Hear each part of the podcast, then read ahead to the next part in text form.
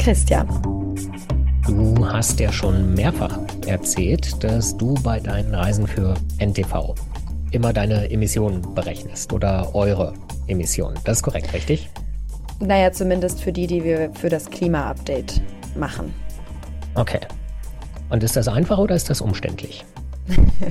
es ist ehrlicherweise, man gewöhnt sich dran, aber es ist etwas mühselig, weil es auch schwierig ist, dazu die Daten zu bekommen und wir müssen, man muss dann den Leuten ein bisschen hinterher telefonieren und so. Ja. Also es ist natürlich schon zusätzliche Arbeit.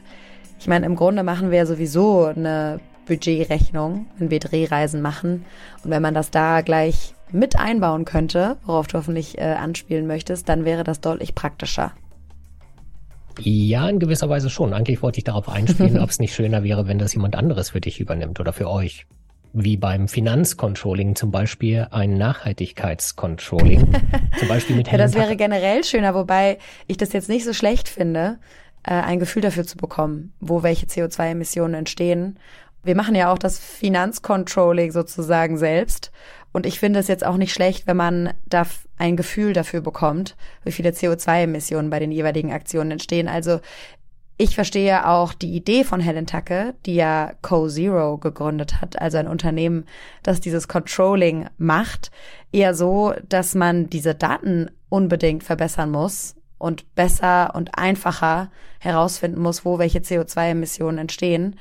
Und äh, das würde mir die Arbeit auf jeden Fall deutlich erleichtern. Aber grundsätzlich ein Gefühl dafür zu bekommen und das mit auf dem Schirm zu haben, das finde ich schon gut. Insofern finde ich das nicht schlecht, das auch selbst zu machen. Aber ganz allein kann man das ja in vielen Bereichen oder in vielen Fällen einfach nicht machen. Dann braucht man tatsächlich jemand anderes, glaube ich, der sich um Nachhaltigkeitscontrolling kümmert, genauso wie sich ja in Unternehmen auch Menschen um das Finanzcontrolling kümmern. Die Emissionen werden dann bilanziert, also erfasst, analysiert und dann im Idealfall, und das ist dann wirklich der dritte Schritt in dieser Kette, auch optimiert.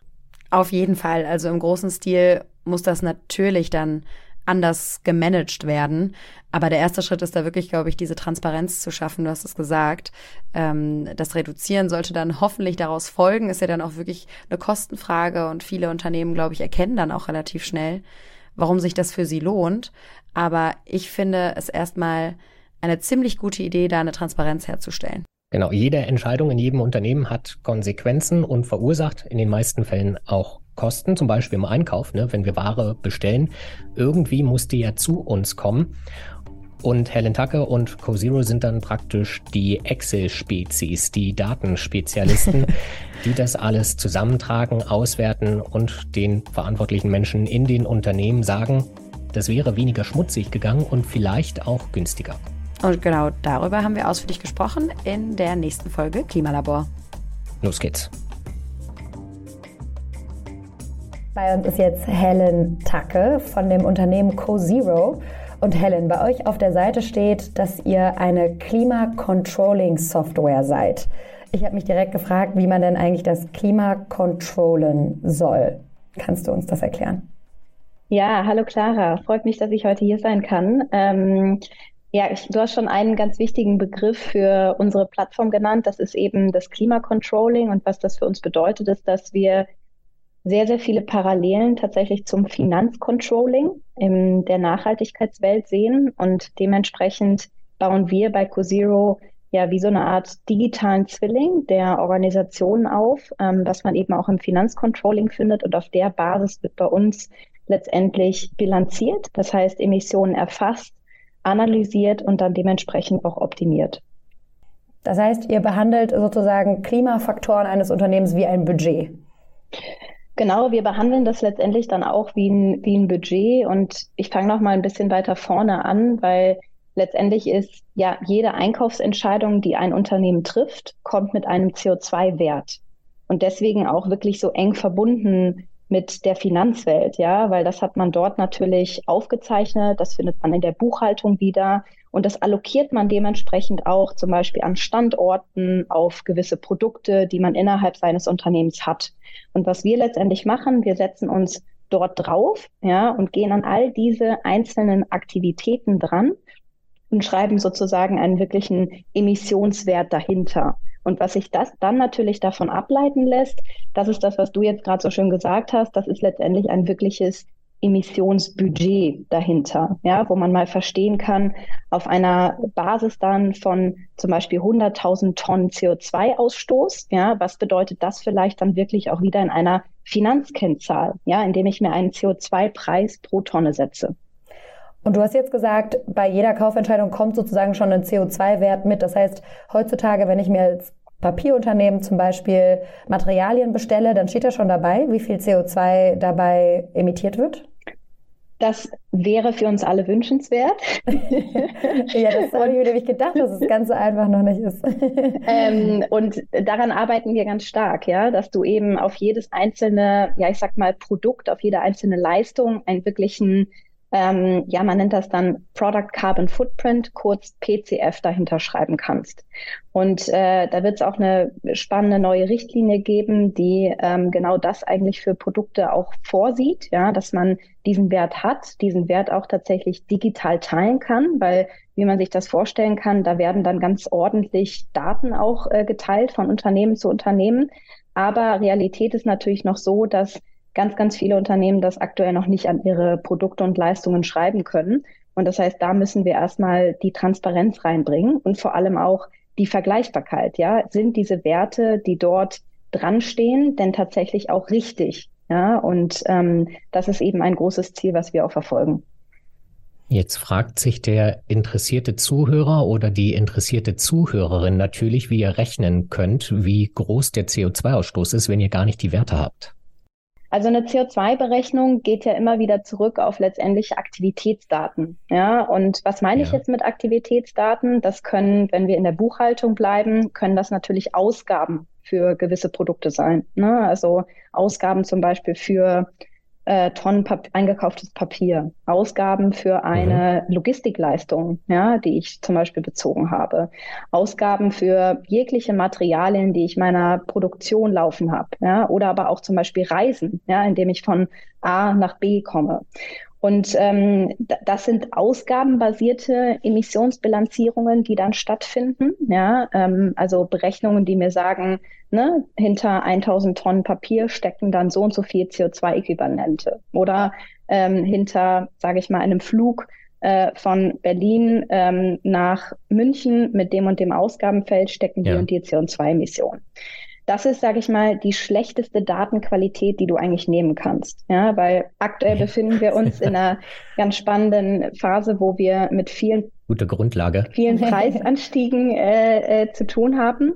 Und das bedeutet, wenn ich meine CO2-Bilanzierung auf Basis von Kosten setze, ja, mit den Preisanstiegen, die wir aktuell in der Wirtschaft sehen, geht auch automatisch mein CO2-Footprint hoch. Und deswegen muss ich auf hm. wirkliche Aktivitäten hin und aktivitätsbezogene ähm, Bilanzierung bedeutet, dass ich äh, das zum Beispiel mache, indem ich mir angucke, nicht, was habe ich dafür ausgegeben, sondern was steckt da wirklich an Tonnenmaterial dahinter?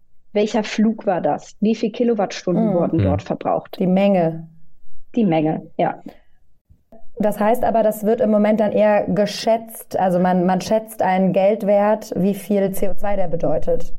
Also wir versuchen wirklich sehr wenig mit, mit Geldwerten, also den Buchhaltungswerten zu arbeiten, sondern wir gehen dann in die Buchhaltung ähm, rein, sprechen aber mit unterschiedlichsten Abteilungen auch, ja, viel der Einkauf. Die Buchhaltung von den Unternehmen, die mit euch zusammenarbeiten. Korrekt, genau. Okay. Die Buchhaltung, mit denen wir, mit den Unternehmen, mit denen wir auch zusammenarbeiten, aber zum Beispiel auch Einkaufsabteilungen, ja, denn Einkaufsabteilungen mhm. haben ja zum Beispiel nicht nur Finanzdaten, ja, sondern die können auch in ihren unterschiedlichsten Systemen äh, Tabellen sehen, was haben sie denn da wirklich eingekauft.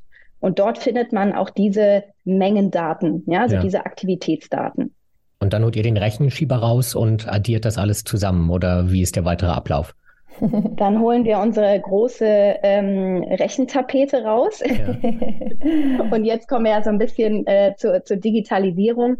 Wenn man sich da mal vorstellt, um wie viele Datenpunkte es sich jetzt hier handelt, ist das natürlich überhaupt nicht abbildbar, wenn man ja da jetzt manuell dran geht. Ne? Und das ist auch eigentlich nicht abbildbar, wenn man Excel-Tapeten hat, äh, weil die werden auch relativ schnell undurchsichtig und fliegen ja. dann in den Organisationen herum.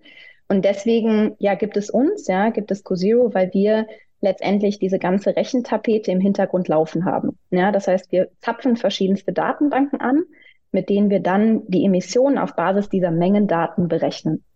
Und prüft ihr das irgendwie gegen? Habt ihr dann so eine Art Stichproben? Weil ich frage mich immer, woher weiß ich denn, ob das jetzt wirklich der CO2-Wert war, weil den gibt es ja unbestreitbar, ähm, der am Ende entstanden ist. Ja, und, und da sind wir beim Thema Vergleichbarkeit. Ne? Also wer sagt mir jetzt, dass das ein wirklich, dass das der, der richtige Wert ist? Dafür haben, haben wir den sogenannten Cosio Log Score entwickelt. Ja, und der ist ganz, ganz wichtig, um zwei Dimensionen der Vergleichbarkeit eigentlich heranzuziehen. Das eine ist die Vollständigkeit. Denn bei einer CO2-Messung, ähm, ja, kann ich auch viele Dinge erstmal außen vor lassen, weil ich die nicht reporten muss. Und das ist ganz wichtig zu sehen, was ist für mich eigentlich, ja, in and out of scope, also was gehört für mich zu einer vollständigen CO2-Bilanz dazu und das tracken wir eben, ja. Und die zweite Dimension ähm, dieses Log-Scores ist, wie gut ist eigentlich die Datenqualität? Haben wir hier kostenbasiert berechnet oder haben wir hier mit Aktivitätsdaten gerechnet? Als mhm. einfaches Beispiel. Und diese beiden ähm, Dimensionen geben dann möglichst guten Aufschluss darüber, wie genau und wie gut dieser CO2-Footprint für diese Aktivität ist. Das basiert aber dann trotzdem immer noch so ein bisschen auf Freiwilligkeit der Unternehmen, das tatsächlich offen zu legen und sich zu verbessern in den Bereichen. Genau, also es, es basiert letztendlich, äh, du hast es rausgehört beim Thema, es ist nicht Reporting verpflichtend wahrscheinlich. Ähm, und, und daher kommt das sozusagen, ja. dass äh, gewisse Elemente eigentlich aktuell noch nicht reported werden müssen. Das bedeutet, man ja. muss hier ähm, auf die Freiwilligkeit der Unternehmen ja hoffen oder hm. beziehungsweise äh, es geht immer wieder zu dem Grund zurück, warum machen wir das hier eigentlich? Ja, und ich habe oft diese Gespräche auch mit Unternehmen, die fragen mich, werde ich denn jetzt eigentlich belohnt, ja, wenn ich innerhalb eures Log-Scores eine vollständige Bilanz habe und auch eine sehr ähm, gute Datenqualität?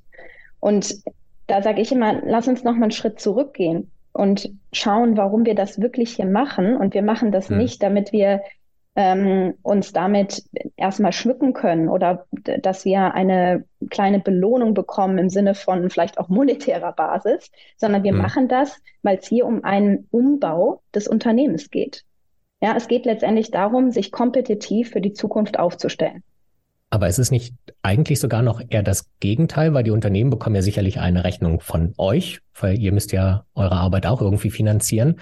Und wenn man das Unternehmen dann umbauen möchte und zwar nachhaltig umbauen möchte, kostet das ja, soweit ich das jetzt in Erinnerung habe, in der Regel sehr, sehr, sehr, sehr viel Geld in den allermeisten Fällen. Also das kann man dann natürlich verstehen, dass die Unternehmen möchten, dass sie etwas grüner, etwas nachhaltiger sind, aber das ist ja häufig mit hohen Kosten verbunden. Ja, super wichtiger Punkt. Also äh, die Investitionsrechnung dahinter ist ganz entscheidend. Ja, vor allem da transparent darüber zu sprechen und möglichst schnell ja. Auch diese Abteilungen, ja, ob das Controlling, das Management ist, die eben auch mitzunehmen, ja, weil über diese Investition muss muss gesprochen werden. Ja. Äh, es liegt aber daran, dass du dir die Zeitspanne angucken musst. Ne? Also sicherlich heute in den nächsten zwei, drei Jahren ähm, äh, ist es vielleicht noch so, weil du keine CO2-Steuer verpflichtend hast, ähm, ja. dass es für dich mehr kostet. Aber wir sind hier wieder beim CO2-Budget. Wenn du dir anguckst, dass Unternehmen Jahr um Jahr ihre CO2-Emissionen in der Zukunft ausgleichen werden müssen, ja, oder hm. ähm, viel, viel besser sie aktiv eben reduzieren müssen und davon wegkommen müssen, dann ist das sehr wichtig, weil diese CO2-Steuer, die wird ordentlich auf ähm, ja, den, den Geldbeutel drücken von den Unternehmen ja. und dementsprechend ganz wichtig, jetzt zu investieren und klar zu sein, wo habe ich denn eigentlich als Unternehmen einen großen Hebel? In welche Aktivitäten hm. sollte ich investieren? Und dafür haben wir ein, eine ganz wichtige Methodik ins Leben gerufen. Das ist unser ROCI, R-O-C-I, steht für Return on Climate Investment. Und der mhm. ist eben wieder angelehnt ja, an das Controlling und zeichnet auf, ähm, für Unternehmen auf einen investierten Euro in eine Maßnahme, wo ich mich verbessern kann. Was ist das Reduktionspotenzial für mich? Ja, und ja. wenn man diesen ROSI optimiert, dann hat das ganz, ganz ja, große Chancen eben, dass diese Investitionen ähm, und diese Gleichung letztendlich aufgeht in der Zukunft. Aber der Anreiz ist dann schon, dass die Unternehmen langfristig Geld sparen. Also es geht hier nicht darum, dass sie, also natürlich wäre es schön, wenn sie das selber wollen, etwas Gutes für die Welt tun, aber das sind halt schon ganz klar ökonomische Anreize, die dahinter stehen. Absolut, genau. Ne? Also deswegen auch wirklich kompetitiv für die Zukunft aufstellen, ja. ja. bedeutet das für uns. Und dafür ist eben der, der Umbau der Unternehmen, also eine wirkliche Transformation tatsächlich notwendig. Wir haben jetzt nur über die Seite gesprochen, dass eine CO2-Steuer kommt, ja, die vielleicht mal dazu führt, dass man äh, Geld investieren muss, ähm, wenn man eben hohe CO2-Emissionen hat. Äh, die andere Seite ist, dass äh, wir jetzt schon wahrnehmen, dass die Kundenbeziehungen, ja, also ähm, das heißt, der eigene mhm. Umsatz, mhm. den man macht, äh, auch sehr gefährdet ist, weil man keine nachhaltigen Produkte oder kein nachhaltiges Unternehmen ist. Und wenn dann Kundenbeziehungen auf dem Spiel stehen, dann, ähm, ja, dann ist das natürlich sehr riskant für, für die Firma letztendlich. Du hast ja auch gesagt, du führst viele Gespräche. Was ist denn der Inhalt? Also mit welchen Gedanken treten die Unternehmen an euch heran? Und vor allem, du hast gesagt, wir müssen nochmal drüber sprechen. Es geht hier nicht darum, irgendwie besser dazustehen, sondern wir brauchen hier wirklich eine echte Transparenz. Kommt das auch überall an? Oder vielleicht kannst du mal ein bisschen aus der Praxis berichten, sind es dann doch irgendwie eingesetzte, total nett, dass man hier mal einen Sustainability Officer irgendwie eingesetzt hat und der hat sich das jetzt mal kurz überlegt, aber so richtig viel dahinter steckt dann auch nicht. Wir sprechen tatsächlich mit, mit ganz unterschiedlichen Personen innerhalb der Organisation, was wir auch für sehr wichtig erachten. Und da kommen natürlich unterschiedliche Bedenken, Herausforderungen hoch. Ja, und das fängt am Anfang ähm, an einfach mit der Komplexität der Materie. Ne? Also was wir immer noch merken, ist, dass Unternehmen ja unheimlich überfordert sind. Das heißt, wir versuchen auch hier viel direkt zu investieren in ähm, das Know-how, ja, in die wirkliche Befähigung und das Verständnis dafür, was wir hier eigentlich machen. Ja, das ist auch Kern sozusagen ja unserer Software, diese Befähigung stetig weiterzugeben, weil das ist der das Erfolgskriterium letztendlich damit umzugehen, ja, weil man diese Verantwortung versteht. Mhm. Ähm, ein ganz großer Punkt sind tatsächlich die Daten. Ja, wir haben da vorhin schon mal drüber gesprochen, mit wie vielen Datenpunkten man eigentlich zu tun hat. Ähm, und das trifft einfach auf Stirnrunzeln. Woher bekomme ich die Daten? Ähm, wie weiß ich jetzt, ähm, wie ich mich in der Datenqualität verbessern kann? Ähm, wie bekomme ich die überhaupt übersetzt? Ja, also wirklich dann kalkulatorisch in CO2-Äquivalente, bis hin aber zu strategischen Diskussionen, ja, ähm, wie du sie auch gerade angesprochen hast. Also nochmal ein Verständnis zu geben, wohin wollen wir eigentlich? Ja, also das mhm. Ziel und die Ambition vor Augen zu haben. Und das ist ganz, ganz wichtig, da am Anfang drüber zu sprechen, weil das gibt nicht nur den einzelnen Personen, mit denen wir jetzt am Anfang im Austausch sind oder über die Reise, sondern auch der gesamten, ja, ähm, dem gesamten Team dahinter eine wirkliche, ein wirkliches Ziel, ja, eine wirkliche Verantwortung und eine Greifbarkeit des Themas weil gerade die Datenpunkte, die du ansprichst und so ein bisschen dieses Gefühl, naja, so richtig habe ich es auch noch nicht verstanden. Ich kenne das so ein bisschen aus eigener Erfahrung. Wir, ich habe das hier im Podcast auch schon mal angesprochen, dass wir durchaus für einige unserer mehrfach. Produktionen, also Fernsehproduktionen, mehrfach, entschuldige Christian, Nein, du hast es jetzt schon öfter gehört, ja. Äh, dass wir das auch immer selber ausrechnen. Und ich habe heute noch mal darüber diskutiert, wie aufwendig das teilweise ist, ne, weil das so eine Detailarbeit ist und man noch mal ganz genau nachvollziehen muss, was, wo, wie war, äh, während man natürlich äh, finanzielle, also in Geldwert gemessene Dinge, das ist schon viel eingespielter. Ich sage jetzt mal eine Reisekostenabrechnung ist schon viel eingespielter. Auch das kann nervig sein, aber da weiß man äh, relativ genau, was man zu tun hat. Während das bei diesen Werten, und mir kommt es auch immer so ungenau vor, also da würde ich mich einfach fragen, da frage ich mich einfach, wie man diese Daten verbessern kann. Also, Vielleicht kann man das ja mal an einem konkreten Beispiel machen, weil ich, ich weiß jetzt zum Beispiel bei dir, Clara, da geht es ja häufig darum, fliegen wir oder fahren wir mit dem Zug zum Beispiel oder nehmen wir einen Bus oder was, wie auch immer. Mhm. Aber jetzt geht es ja nicht nur um Dienstreisen. Ne? Also was, was, nee. was für Unternehmen melden sich denn für euch und was wird dann, nachdem ihr diese Daten für sie aufbereitet habt, gemacht? Du sprichst auch so ein bisschen die Reise an, ne? Also der erste Schritt ist ja wirklich die, die wirkliche Transparenz. Weil du kannst keine äh, gute Aktion oder kein gutes Handeln vorantreiben, wenn du eigentlich keine gute Datenbasis hast. Ne? Und das heißt, es ist ein entscheidender Schritt, dass du eine gute Transparenz über deine CO2-Emissionen innerhalb der Organisation hast.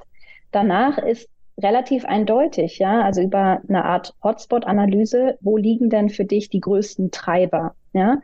Wo hast du also einen großen Hebel anzusetzen? Und das ähm, kann sein, dass man eine Investition tätigt, ähm, dass man sich zum Beispiel ähm, Solarpanels ja auf seine Lagerflächen halt setzt, ja, um äh, sozusagen von der Perspektive das zu nutzen, was man hat, ja, und dementsprechend auch Emissionen zu sparen. Das kann sein, und jetzt gehen wir mal mehr in ähm, produzierende Unternehmen rein, dass die tatsächlich innerhalb der Produktion ähm, Materialien austauschen, ja, weil sie auf nachhaltigere Produkte, nachhaltigere Verpackungsmaterialien setzen ähm, und dementsprechend auch entweder gemeinsam mit ihren Lieferanten, die sie dort haben, ja, oder auch einen Lieferantenwechsel eben dementsprechend an, anstreben. Das kann aber auch sein, wenn wir uns ein bisschen ja mehr vielleicht im, im Außenauftritt befinden. Ähm, wir waren im letzten Jahr mal wieder mehr, mehrfach auf Messeauftritten unterwegs, ja, dass wirkliche Messestände zum Beispiel, ja, auch nachhaltiger wiederverwendbar gestaltet werden. Wie sieht denn ein nachhaltiger Messestand aus? Das geht so, so dass du ähm, letztendlich äh, dir anschaust, aus welchen Materialien besteht mein, mein Messestand. Ja, und ja. arbeite ich hier zum Beispiel mit recycelbaren Materialien, ähm, die ich im Einsatz habe. Das heißt, die entweder wiederverwendet werden oder die sozusagen zurück in den Zyklus gehen, mhm. ja, und dementsprechend äh, nochmal aufbereitet werden können. Das kann auch so weit gehen, dass du sagst, ähm, äh, im Bereich ähm, Food und Catering, was du an deinem Stand noch anbietest, ja, ähm, gehst du eher auf ähm, ähm, vegetarisches äh, Angebot. Ja. ja. das geht so hin, dass du wieder ähm, äh, recycelbare Verpackungen auch dort einsetzt. Also es gibt viele Elemente, die du tatsächlich auch an solchen Orten einsetzen kannst, ähm, wo unheimlich viel zum Beispiel Abfall entsteht. Ja, ja. das ist natürlich eins der, der großen Kriterien. Genau, wir waren eben ein bisschen mehr irgendwie in der, ähm, in der Logistik, glaube ich, auch unterwegs. Ähm, auch hier ähm, spielt das ganze, der ganze Bereich Alternative Fuels ja eine ganz spannende Rolle. Das heißt, ähm, es gibt durchweg, ne, ich bin jetzt mal so ein bisschen die Wertschöpfungskette durchgegangen, gibt es einfach unheimlich viele Elemente. Und das meine ich auch mit jeder Einkaufsentscheidung in einem Unternehmen kommt mit einem CO2-Footprint. Und all diese Sachen kann ich umdrehen, ja, und kann ich für mich optimieren. Das heißt, eure Software kommt auch schon mit einer Handlungsempfehlung. Genau, absolut. Also das ist unser, unser zweiter Schritt, wie eben angesprochen. Also Cosio ist ein Dreiklang, ja, und äh, unser Cosio Log ist ähm, das ganze Thema Transparenz. Also hier nehmen wir wirklich auseinander, ja, und achten auf die notwendige Datenqualität, um die richtigen Auswertungen zu treffen. Und CoZero Act, das ist dann der zweite Schritt, der sich wirklich um die, um den Reduktionspfad, ja, um das, um die Maßnahmen, wo ich ein paar von angesprochen habe jetzt eben, kümmert und auch identifiziert, was, was kostet mich diese Maßnahme eben, ja, ähm, und was bekomme ich tatsächlich an Reduktion raus. Und kannst du uns sagen, was so ein bisschen die Quote ist zwischen den Unternehmen, die eure, euren ersten Service sozusagen in Anspruch nehmen und die Transparenz erstmal herstellen wollen und diejenigen, die dann auch wirklich was umsetzen? Also lassen die sich dann auch überzeugen? Ja, also ähm, also CoZero ist ja übrigens so entstanden, dass dadurch, dass wir die Reise mit den Unternehmen so gehen konnten. Also ähm, dieser Dreiklang ähm, äh, mit CoZero Log, Act und Share, ähm, den konnten wir damals in der ganz äh, frühen Entwicklung ähm, in, innerhalb einer Co-Creation mit mehreren Unternehmen so entwickeln. Ja, und das war, glaube ich, das Spannende, dass eben so durchzumachen, live, ja, und wirklich praktisch und daraufhin auch ja die Software zu optimieren. Und an Anteilen ist es so, dass viele Unternehmen mit Cosio Log starten, ja, und nach ungefähr vier bis sechs Monaten kommen sie in den Bereich Cosio Act rein. Ähm, und äh, aktuell sind es ungefähr 40 Prozent, ja, die äh, bereits sozusagen ähm, Cosio Log und Cosio Act nutzen. Von wie vielen Unternehmen insgesamt? wir sind fokussiert auf ähm, ja, Großkunden ja, und haben da äh, ungefähr 40 ähm, ja, Enterprise-Kunden bei uns. Großkunden heißt, wie viele Mitarbeitende haben, haben solche Unternehmen? So ungefähr ab 1000 Mitarbeiter. Es hängt ein bisschen von den Branchen noch ab und wir sind von den Branchen her fokussiert auf ja sehr emissionsintensive Geschäfte. Äh, ein paar haben wir schon mal angesprochen jetzt. Das ist unter anderem die Logistik, das ist der Maschinenbau. Mhm Ähm, das ist die ähm, Medienbranche und das ist der Bereich äh, Retail E-Commerce. Und lässt sich das ausrollen? Also würdest du sagen, das ist etwas, was jedes Unternehmen verwenden könnte? Ja, also wir sind damals auch sehr breit gestartet. Ja, also ähm, das heißt, wir haben auch in unserem Kundenportfolio nicht nur ausschließlich diese Branchen, weil viele, ähm, also viele der Funktionalitäten ähm, als auch ähm, viele der, sage ich mal, Emissionsbilanzierungsstandard lassen sich eigentlich branchenübergreifend anwenden.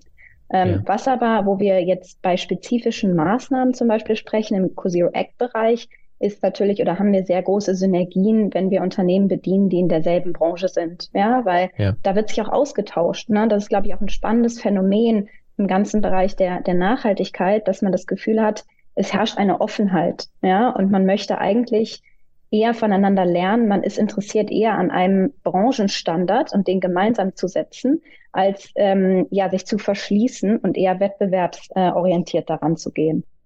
Aber es wäre dann ja schlecht für euch, oder? Es klingt so ein bisschen wie der Netflix-Account zu teilen mit, mit diversen anderen Mitgliedern. Nee, das ist tatsächlich Kern, Kern auch von uns. Ne? Also wir glauben, kollaborativ ist, ist übrigens auch in unserem Namen drin. Ja, also äh, in, in CoZero, das äh, CO steht auf jeden Fall für ah. Collaborative, weil ohne geht's nicht. Ne? Das ist intern und extern gemeint. Intern, du brauchst die Mitarbeit, also von, von allen Teammitgliedern, also diese Befähigung, diese Dezentralität, die ich schon mal angesprochen habe, ist reinzutragen, aber auch kollaborativ ähm, ja über die über die eigenen Grenzen hinaus. Und damit meine ich zum Beispiel die Lieferanten, die man hat, ja, aber auch ähm, Partner ähm, in seiner eigenen Branche, weil wir sind letztendlich das System, ja, wir können das weiterentwickeln, ähm, wir können zu neuer Inspiration führen. Aber wenn du mal wirklich tief in die, in die Prozesse reinschaust von Unternehmen, sind eigentlich die Unternehmen, die Produktionsabteilungen, ja, die Ingenieure, die sind in der, in der Lage, ja, die besten Optimierungsmaßnahmen zu finden. Und dann brauchst du einen Partner, um das, um den Business Case aufzumachen dahinter, ja, um das alles auf eine Plattform zu legen. Aber letztendlich ist die, sind die Unternehmen dafür ähm, ja federführend. Ne? Und die wissen eigentlich ist am besten. Habt ihr denn schon Erfahrungswerte? Das waren jetzt, glaube ich, 40 Prozent von 40 Unternehmen, die bereits etwas tun. Wie groß die Potenziale sind? Könnt ihr das in irgendeiner Form von Daten angeben, ob das jetzt Tonnen sind oder Prozentwerte oder so? Wir, wir machen sogenannte Szenarien auch für Unternehmen, ja, wo hm. wir eben darstellen, ähm, nicht nur Status quo, was sind eure Emissionen, sondern man muss die tatsächlich an die nächsten Jahre fortschreiben. Ja, also wie eine Art Prognose. Und auf der Basis lässt sich mhm. natürlich auch ein Potenzial definieren, ähm, wenn man davon ausgeht, dass die Unternehmen Net Zero, also CO2-Emissionen von Null erreichen können durch, durch Reduktion. Ähm, die Zahl ähm, als äh, insgesamtes Potenzial aktuell ähm, kann ich euch gerade nicht mitteilen, ja, weil die auch sehr mhm. unternehmensspezifisch sind. Ähm, aber das machen wir für Unternehmen, dass wir diese Potenziale äh, ausrechnen, ja, und dementsprechend auch aufzeigen, was ist realistisch, wie könnt ihr, wie könnt ihr das erreichen. All das setzt ja voraus, also vor allem auch diese Investitionsentscheidung, was du äh, eben gesagt hattest, dass es sich wirklich immer lohnt in CO2-reduzierende Maßnahmen zu investieren. Jetzt hast du vorhin gesagt, ja, es lohnt sich ja dann, wenn wir in die Zukunft schauen und dann eben ein CO2-Preis kommt. Aber was ist denn der aktuelle Stand? Lohnt sich das schon heute? Das lohnt sich schon heute, ja. Und ich und hier würde ich auch noch mal ganz gerne aufmachen ähm, die ganze Diskussion zum Thema CO2-Kompensation, ja, was ja noch mal ein anderes Feld ist, über das äh, ich hier gar nicht so spreche. Ja, also CO2-Kompensation wird ja schon von vielen Unternehmen angewendet. Ähm, was bedeutet das, dass man eben ähm, ja zum Beispiel zum Ende des Jahres hin investiert in Aufforstungsprojekte und somit seine Emissionen erstmal ausgleicht. Äh, der Klassiker, genau. Aber man muss schon sagen, das Geld ist ja auch erstmal weg. Ne? Faktisch mhm. gesehen, an dem Umbau meines Unternehmens ändert das dementsprechend erstmal nichts. Und mhm. ähm, es gibt CO2-Preise, ja, die in dieser Kompensation sozusagen, ähm, die man öfters sieht. Und gleichermaßen versuchen wir das eben auf diese Reduktionsmaßnahmen überzulegen. Ja, und dann kann man sich anschauen, ähm, es gibt aktuell zum Beispiel nachhaltigere Materialien, ja, zum Beispiel für die Verpackung. die sind ähm, eben besser von der Umweltperspektive und die kosten auch nicht mehr. Ne? Das ist ein perfektes Beispiel dafür. Es gibt aktuell schon Rechnungen, die aufgehen, die teilweise sogar positiv sind. Manche tun das aber auch erst nach ein paar Jahren, ja, und amortisieren sich eben dann, wenn man so ein CO2-Budget mit einbilanziert. Ähm, wie wirkt sich die aktuelle Situation aus? Ich meine, wir hören im Moment gerade aus diesen mittelgroßen Unternehmen, die du, die du jetzt auch angesprochen hast, dass die massive Schwierigkeiten haben mit allein und schon mit den Energiepreisen. Kommen die trotzdem noch auf euch zu? Wirkt das, führt das dazu, dass sie das umso mehr wollen? Oder ist im Moment eher die Aussage, dafür haben wir jetzt gerade keinen Kopf und auch keine Ressourcen? Eher zweiteres ich würde sagen, wir beobachten das natürlich auch sehr eng, ja, und ähm, auch wir versuchen dort tatsächlich nochmal ja extra Transparenz und Rechnungen aufzustellen, weil das ist ja gerade ein total wichtiges Thema, ja, dass Preise dort explodiert sind, gibt eigentlich nur nochmal einen extra Grund, ja, sich genau anzugucken, ähm, wie kann ich eigentlich meinen Bedarf dort in den Griff bekommen, ja, oder reduzieren. Und ähm, das Thema ist dadurch, muss man sagen, nochmal präsenter geworden und wie wir es von den letzten Monaten wahrnehmen, ähm, äh, ist der Druck dadurch nochmal gestiegen, ja, wirklich aktiv zu werden ähm, und nicht nur noch einseitig, sage ich mal, Reporting getrieben, ja, sondern wirklich auch mit dem eigenen Bedarf, ähm, ja, Budgets für die nächsten Jahre zu allokieren, die auch einen Energiebedarf mit einbeziehen. Und was würdest du sagen, sind so die Dinge, du hast jetzt viele Dinge angesprochen, die man schon ändern kann. Es gibt auch mal bessere Materialien oder andere Transportmöglichkeiten. Aber was sind so die größten Hürden? Wo kommen wir noch nicht wirklich voran? Oder wo müsst ihr vielleicht auch manchmal sagen, ja, für diesen Hebel haben wir im Moment noch keine bessere Lösung?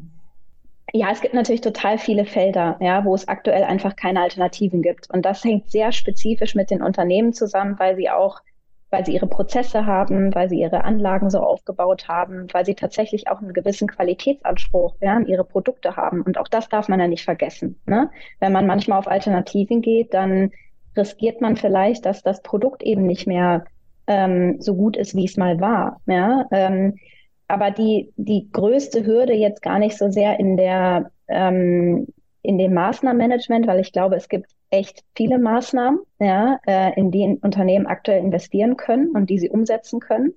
Ähm, das ist also nicht das Problem, sondern das Problem ist, dieses Verständnis zu kreieren auf Unternehmensseite. Ja, ähm, klar, du hast es am Anfang gesagt, das ist immer noch ein sehr neues Thema, vor allem wenn man das Ganze als Klimacontrolling sieht, ja, dass man sich ähm, die CO2-Kennzahlen nicht nur einmal im Jahr anschaut, ja, wo ich auch immer sage, eure Umsatzzahlen guckt ihr euch auch nicht nur einmal im Jahr an, ne, dann ähm, wäre es ganz, ganz schwierig, das sozusagen zu managen. Also dieses kontinuierliche und auch das Einbeziehen mit in die ähm, ja mit in den Alltag, ja, mit in die Produktentwicklung. Und dann kann auch entschieden werden, dass diese Maßnahmen sinnvoll sind. Und davon gibt es eine ganze Bandbreite. Ja, wir persönlich haben den Cosio Marktplatz, die diese äh, Lösungen aufzeigen und da kommen tagtäglich, ja, also Hunderte hinzu, weil es einfach, das ist der, der Markt, ja. Die meisten Produkte, Leistungen, die aktuell entstehen, haben eine positive, nachhaltige Wirkung auf die Umwelt. Das ist wahrscheinlich auch das, was ihr meint, wenn ihr auf eurer Homepage schreibt, dass ihr Unternehmen dabei helfen wollt, selbst zu Klimaexperten zu werden. Das heißt, im besten Fall brauchen die irgendwann eure Hilfe nicht mehr und denken das immer direkt mit. Verstehe ich das richtig? Ja, genau. Aber ich würde es gar nicht so sehr formulieren, dass sie, dass sie uns sozusagen nicht mehr brauchen. Ja, wir sind ja keine Berater. Ähm, das glaube ich ganz wichtig zu verstehen. Also wir, wir unterstützen, wir haben auch ein Klimateam, ja, ähm, was tagtäglich sozusagen Bedürfnisse ähm, von Kundenseite in die Plattform überführt. Aber unser starker Glaube ist eben an die eigene Befähigung, ja, weil warum Klimamanagement in den letzten Jahren, glaube ich, sehr ähm, ja sehr langsam vorangekommen ist, ist, dass äh, Nachhaltigkeit immer ähm, als Silo gesehen wurde oder ähm, von externen ähm, Personen, Gesellschaften ähm, übernommen wurde. Ja, und das bedeutet, man lässt das erstmal außen vor. Und das äh, wird dann nicht zur DNA und das kann dann auch nicht zu einem Umbau der, der, des eigenen Unternehmens führen. Und glaubst du abschließend, dass das wie optimistisch bist du, dass das gelingen kann, dass wir die Wirtschaft auf diese Art und Weise transformieren können? Also von der Angebotsseite. Ihr kommt ja wirklich ähm, und redet mit den ja. Unternehmen. Ähm, viele sagen ja auch, das muss, geht nur über Regulierungen und das geht nur über den Kunden, der dann eben die Dinge nicht mehr kauft. Das hast du zwar auch alles angesprochen, aber am Ende setzt ihr ja trotzdem da an, wo produziert wird. Und wie optimistisch bist du, dass, dass der Wandel von dort kommen kann? Der Wandel muss von da kommen, weil äh, das andere wird nicht ausreichen. Ja, also die regulatorischen Richtlinien äh, werden zu viel Lücken haben und werden zu lange dauern. Und also bis man, bis man wirklich alles bis ins kleinste Detail vergleichen kann. Und deswegen setzen wir auf, ähm, ja, auf die Unternehmen ja, ähm, in unsere Zusammenarbeit mit denen und vor allem auch in ihre Pionierarbeit. Ja, was wir sehen, ist, dass Unternehmen nicht nur für sich Verantwortung übernehmen, sondern das über ihre Grenzen hinaus eben auch tun. Ja, dass ihre ähm, Hunderte von, von Lieferanten mitgenommen werden äh, von ihnen. Und das ist, glaube ich, das Spannende. Das ist das, was es braucht, um wirklich diese Transformation nicht nur für sich als Unternehmen, für die Lieferanten, aber für ganze Branchen letztendlich zu ermöglichen.